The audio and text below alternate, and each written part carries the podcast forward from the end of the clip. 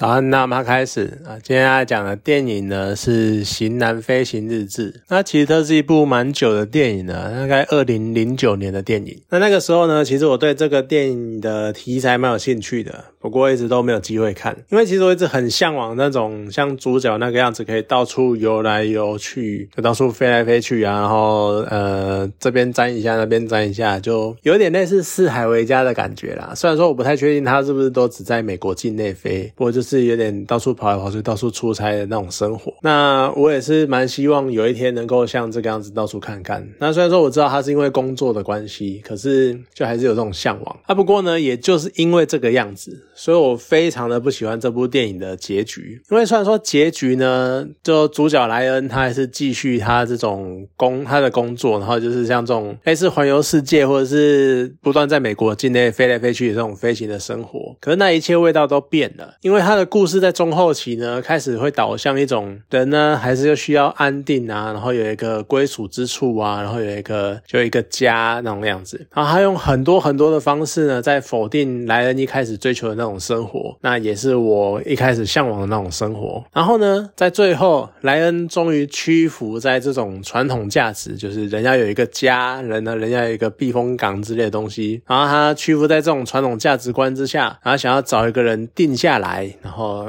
共度终身，然后成立一个家之后，电影呢再狠狠甩他一巴掌，然后嘲笑他所嘲他所追求的避风港不过是个幻影，他追求的那一个。女人其实是一个有夫之妇，就你想要停留在一个地方是不可能的，你继续乖乖的去当一个四处奔波的社畜吧。他是这样的结局，我非常不喜欢这种结局。主角莱恩他的其实是由乔治克隆尼饰演的。那我对乔治克隆尼这个演员的印象呢，就是他偶像包袱非常非常的重，就常常演什么电影或者是演什么角色，他都要展现的很优雅、很绅士的样子，然后做什么事情呢，都要那种透露一种自信，然后从容不迫的感觉。当当然，你也可以想见，就为什么他之前一直被亏说演蝙蝠侠是他永远的痛，因为就是很被嘲笑嘛，然后演的不够好。那其实这部电影前半段呢，它也是充满这种味道，就精英味那种上层社会的那个人士的感觉。那也因为这个样子，所以有些人会看他不顺眼，就觉得说他在拽什么这样子。所以这种人物设定呢，就也增添了后半段那个转折的那种冲击，就好像我们让一个这么自以为帅的人吃。憋，我们就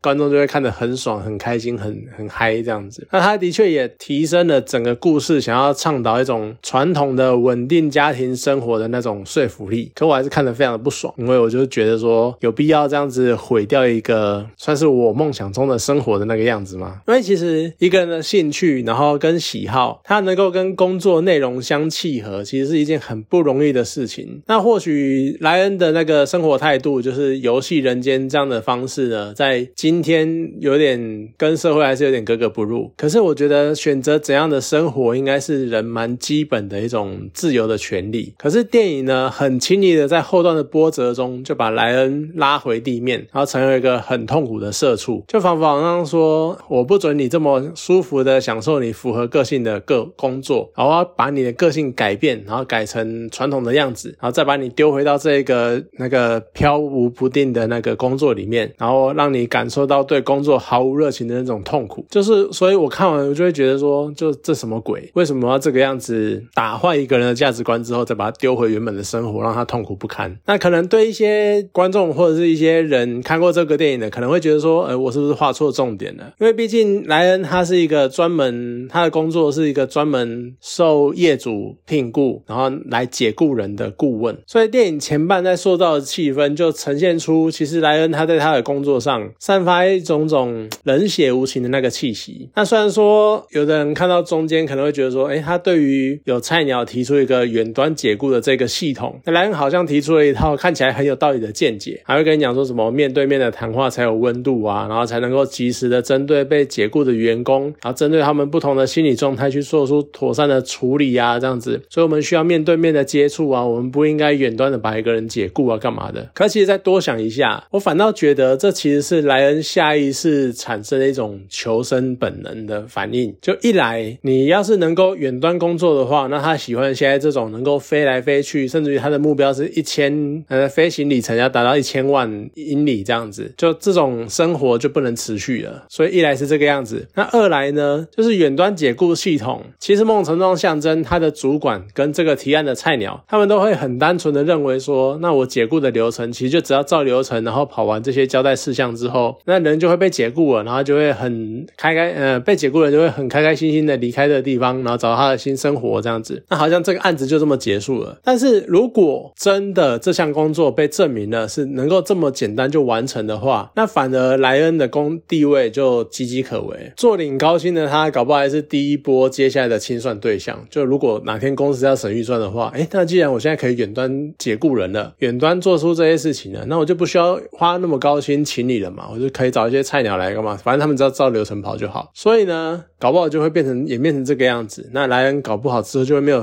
没有工作。所以其实我原本也猜测最后的结局会是莱恩，然后他有一天坐在电脑前面，然后就被炒鱿鱼这个样子。好了，那有可能莱恩这个有那么一点点冷血的看待这些被解雇的员工的这个个性呢，可能也是编剧选择了这样的结局的原因。就是莱恩他讲的好像冠冕堂皇哦，我们要面对面的对谈才有温度啊，干嘛呢？文字没有温度之类的。可是本质呢，他还是非常不带感感情的，单方面传达雇主要解雇员工的消息。他根本就没有要顾虑员工在想什么，他只是用话术，然后赶快把员工打发走。甚至于是当员工冷冷的他表达一些什么自杀倾向，然后事后呢，莱恩也是一种事不关己的态度。哦，他要自杀，他没有，他没有，他没有这样讲啊，我感受不出来他这个样子啊，就是有点类似逃避这件事情。那你看他这么轻忽别人对于工作的热情跟对工作的依赖感，相对的，那我们为什么要让他保有对工作的热情跟对工作的依赖感呢？所以有可能比起解雇莱恩这件事情，我用这个样子方式打坏他的价值观之后，然后再把他丢回原本的工作中，这可能是一个更具杀伤力的惩罚方式。不过其实电影中也是给了一些金句啦。那虽然说场景有点诡异，但是我还是蛮喜欢一些句子的。就像我很喜欢一句叫做“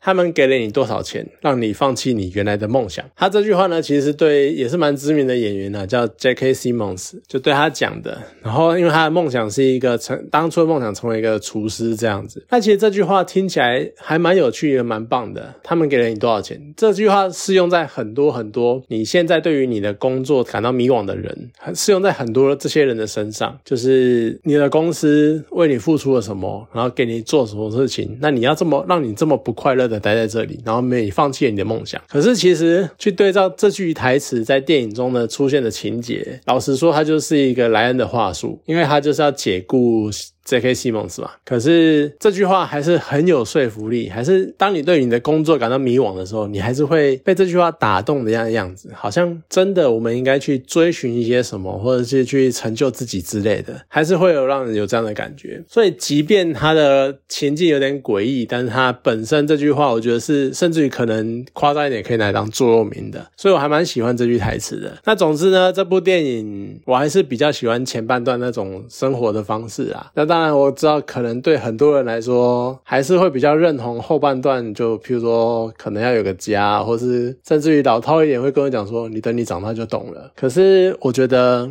啊，生活态度嘛，就个人的选择，所以我还是会暂时，可能在甚至于五年、十年内，我还是会这样的想，就是我希望能够有一个能够到处跑来跑去的工作。好啦，今天这部电影呢，就讲到这边，好，谢谢大家。